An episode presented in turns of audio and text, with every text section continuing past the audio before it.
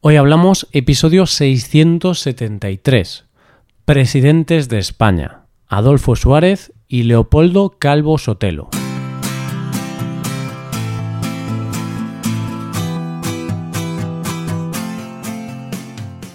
Bienvenido a Hoy Hablamos, el podcast para aprender español cada día. Ya lo sabes, publicamos nuestro podcast de lunes a viernes. Puedes escucharlo en iTunes, en Android o en nuestra página web. Recuerda que los suscriptores premium pueden acceder a la transcripción completa del audio y a una hoja con ejercicios para trabajar vocabulario y expresiones. Hazte suscriptor premium en hoyhablamos.com. Hola oyente, ¿cómo estás? ¿Cómo llevas el lunes?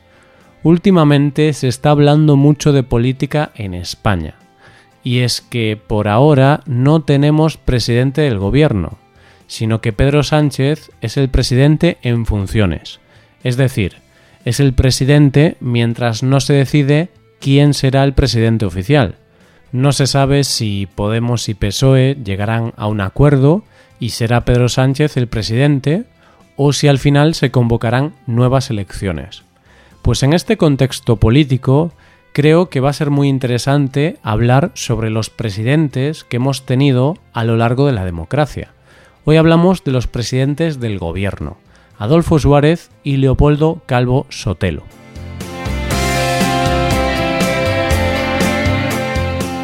Qué bonita palabra es democracia, ¿verdad?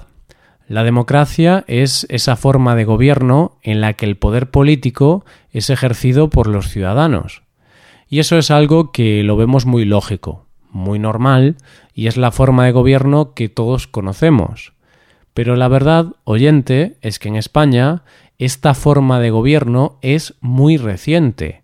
De hecho, en nuestro país la democracia es muy joven. Hasta 1975, España vivía bajo la dictadura de Francisco Franco. En 1975, el dictador muere y dos años más tarde se inicia oficialmente la democracia en España. Esos dos años, entre la muerte de Franco y el inicio de la democracia, los llamamos la transición, es decir, el cambio de dictadura a democracia, la transición entre las dos formas de gobierno. La transición duró dos años. Este periodo finaliza el 15 de junio de 1977 fecha en la que se celebran las primeras elecciones democráticas de nuestro país. Desde entonces, España ha tenido siete presidentes del gobierno. Adolfo Suárez, Leopoldo Calvo Sotelo, Felipe González, José María Aznar, José Luis Rodríguez Zapatero, Mariano Rajoy y Pedro Sánchez. Y como no hay nada que nos haga más poderosos que conocer nuestra propia historia, ¿Qué te parece si vamos conociendo un poco más de todos y cada uno de estos presidentes del gobierno? Para que podamos entender bien la historia detrás de estos presidentes, vamos a ir viéndolos por orden cronológico. Es decir, hoy empezaremos por los dos primeros, Adolfo Suárez y Leopoldo Calvo Sotelo. Adolfo Suárez fue el primer presidente del gobierno de la democracia. Llegó a la presidencia del gobierno en 1977 pero su historia es bastante compleja y empieza bastante antes de ser presidente. No quiero meterme en temas demasiado complejos ni políticos, pero tengo que contarte unas cuantas cosas para que entiendas cómo Adolfo Suárez llegó a presidente. Pero no te preocupes, voy a intentar contártelo de manera sencilla y resumiendo mucho. El dictador Francisco Franco muere en 1975 y según la ley de sucesión, el encargado de ser el jefe de Estado, a partir de ese momento, es el rey Juan Carlos I. En 1976, el rey nombra a Adolfo Suárez presidente del gobierno.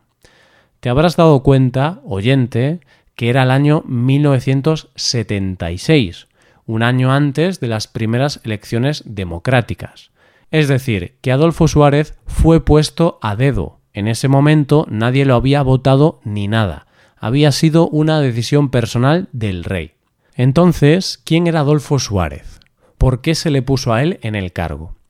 Adolfo Suárez era licenciado en Derecho por la Universidad de Salamanca y completó sus estudios haciendo el doctorado en la Universidad Complutense de Madrid. La fecha clave en la vida de Adolfo Suárez es 1956, cuando consigue un puesto dentro del gobierno civil de Ávila.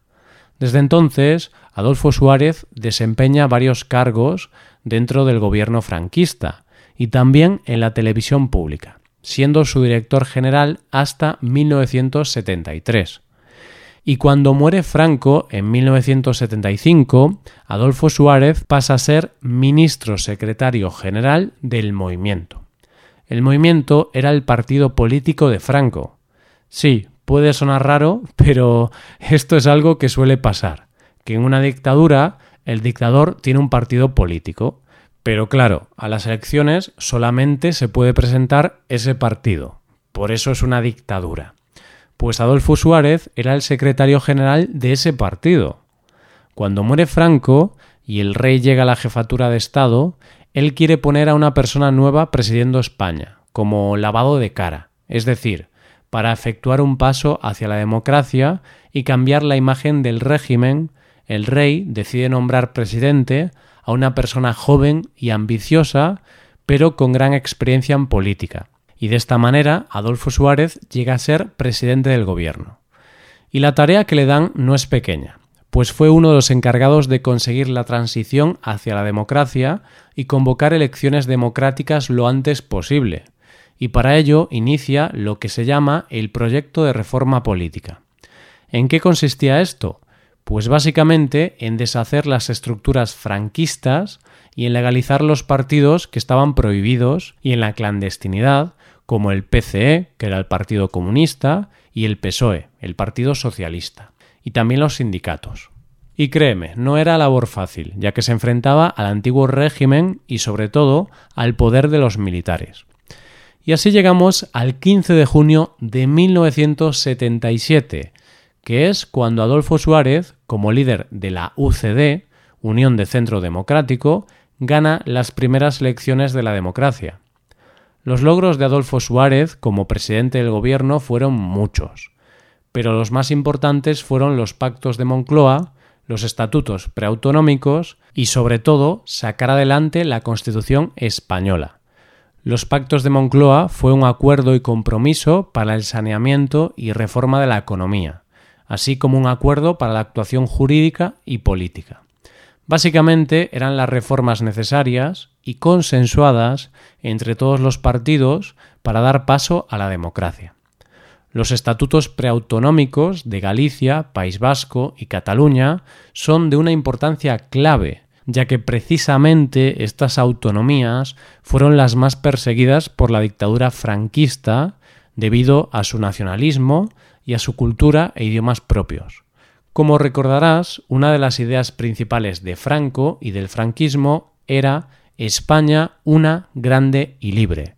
Es decir, en esa España los nacionalismos, culturas o lenguas distintas a la española no tenían cabida. Por tanto, no se permitía la diferencia entre culturas. Con la llegada de la democracia y con los estatutos preautonómicos, se daba el primer paso para reconocer las autonomías. Pero el gran hito del gobierno de Adolfo Suárez fue nuestra Carta Magna, nuestra Constitución. Solo por eso le tendremos que estar eternamente agradecidos. Quizá hoy en día nos parezca algo sencillo hacer un referéndum para aprobar una Constitución, pero en realidad, después de la dictadura, aprobar la Constitución fue algo bastante complicado pero gracias a la voluntad política y al diálogo se logró. No podemos olvidar que los partidos y políticos que llegaron a un acuerdo habían sido grandes enemigos en el pasado.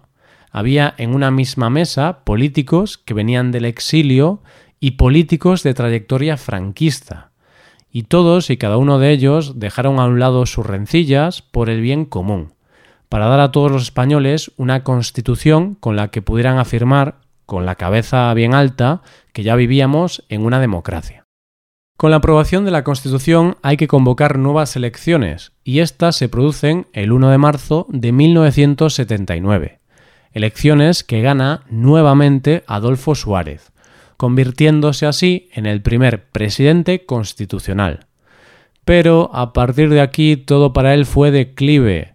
Su partido se estaba fragmentando y la oposición del PSOE, con Felipe González a la cabeza, era muy dura, tanto que en 1980 presentaron una moción de censura contra él, aunque no salió adelante.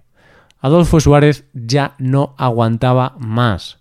Así que el 29 de enero de 1981 presentó su dimisión como presidente del gobierno. En su discurso de dimisión dijo su enigmática y famosa frase No quiero que el sistema democrático de convivencia sea, una vez más, un paréntesis en la historia de España. No sabemos qué pasó realmente para que dimitiera, pero parece ser que Adolfo Suárez, un hombre que había hecho tanto por la democracia, no estaba dispuesto a sucumbir a las presiones franquistas y militares. No se debió de equivocar mucho en temer las presiones de los militares, porque un mes más tarde se produjo el intento de golpe de Estado del 23F. Adolfo Suárez falleció el 23 de marzo de 2014 a causa del Alzheimer, y así fue el triste final de un hombre que fue clave en la democracia y que al final de sus días ni siquiera recordaba haber sido presidente. Al dimitir Adolfo Suárez en 1980, se propone como candidato a un hombre del partido y del gobierno, a Leopoldo Calvo Sotelo. Este hombre era ingeniero de caminos, canales y puertos. Inició su carrera en la política durante la dictadura franquista pero cuando muere el dictador se introduce más activamente en la vida política, y así, en 1975, bajo la presidencia de Arias Navarro, es nombrado ministro de Comercio. Se unió al gobierno de Adolfo Suárez, donde tuvo muchos cargos, desde ministro de Obras Públicas hasta vicepresidente del Gobierno para Asuntos Económicos.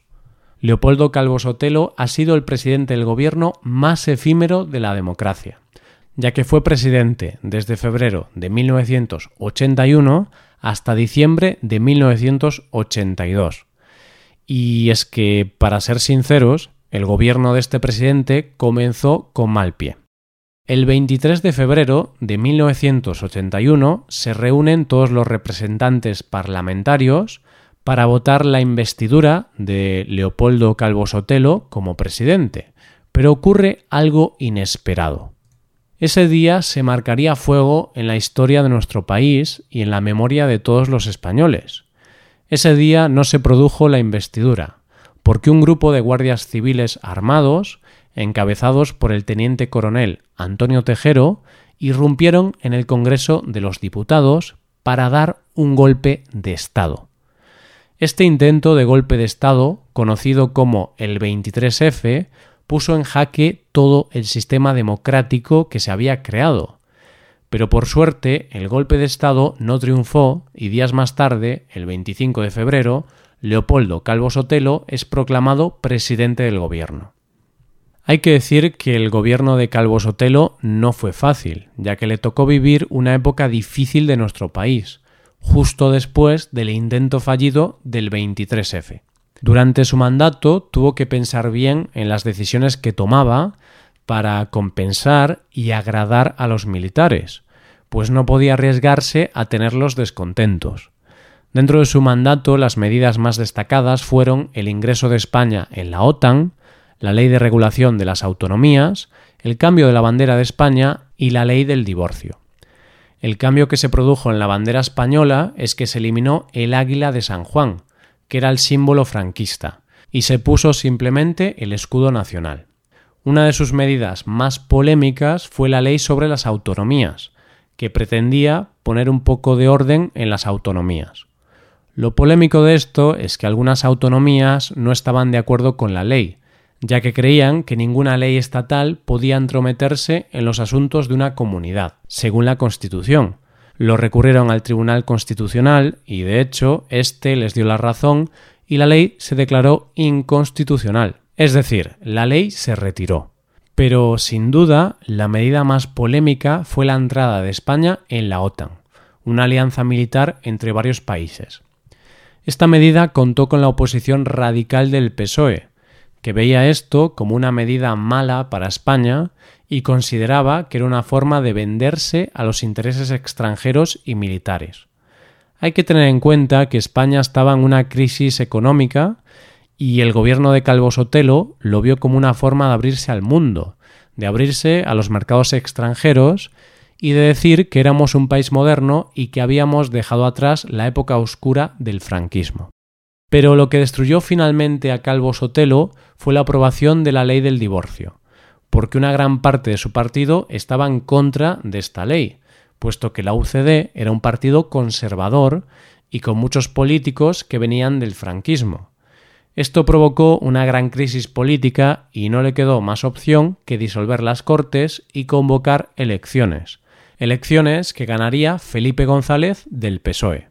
Leopoldo Calvo Sotelo falleció el 3 de mayo de 2008 por una cardiopatía y aunque su gobierno fue breve y con decisiones políticas difíciles, nunca se le podrá quitar el mérito de coger el país en un momento tan difícil. Y así terminamos la primera entrega de los presidentes del gobierno de España. Una primera entrega que si algo nos ha enseñado es que en épocas de crispación y problemas, con buenas intenciones y diálogo, los acuerdos entre políticos sí son posibles. Esto es todo. Espero que os haya gustado el episodio y espero que haya sido de interés. Muchas gracias por escucharnos. Por último, te recuerdo que puedes ver la transcripción completa y una hoja de ejercicios para trabajar vocabulario y expresiones en nuestra página web. Ese contenido solo está disponible para suscriptores premium. Hazte suscriptor premium en nuestra web hoyhablamos.com. Nos vemos mañana con un episodio de Cultura Española. Muchas gracias por todo. Pasa un buen día. Hasta mañana.